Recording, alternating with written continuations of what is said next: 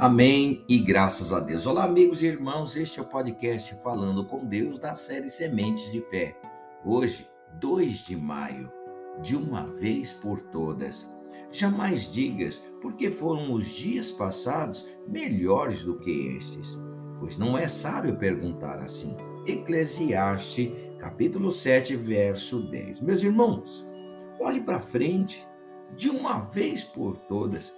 Olhe para frente Enquanto você se prende ao passado, o relógio corre. Corre, pois o tempo é implacável.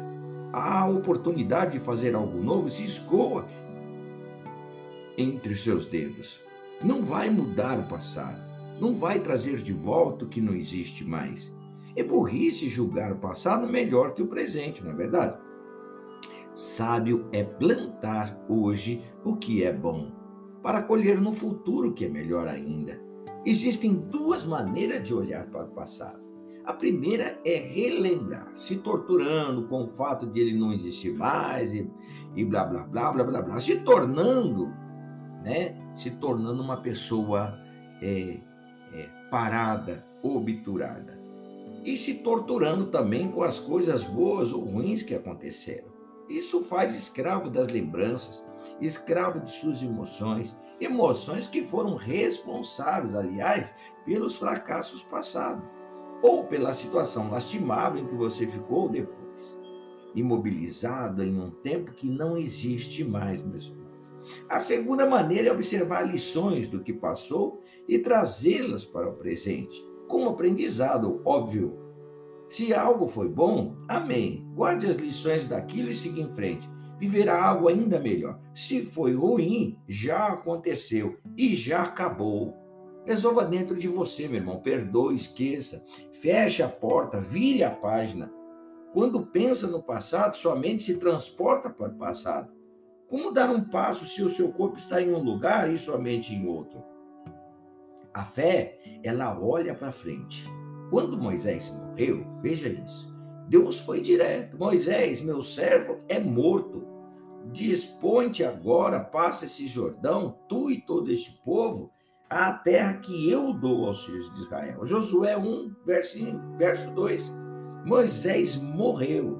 O passado passou, meus irmãos. Dispõe-te agora, porque ainda há muito a ser feito em sua vida. Há muita coisa boa para se fazer em sua vida. Muitas outras lutas virão, mas você já tem a promessa do Senhor de que você é mais que vencedor quando se dispõe, quando olha para frente através da fé. Vamos orar.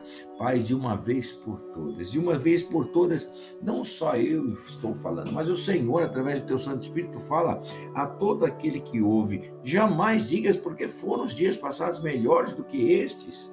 Pois isso não é sábio, sábio, Pai. Isso não é sábio perguntar. Isso não é sábio de maneira nenhuma, meu Pai, nem sequer é, pensar nessas coisas, porque o Senhor Deus tem obra. Eis que crio nova todas as coisas. Eis que vem chegando e trago à luz coisas novas.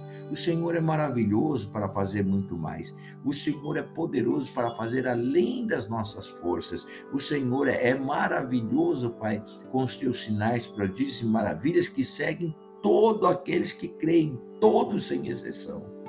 Por isso, Pai, o passado passou a porta se fechou.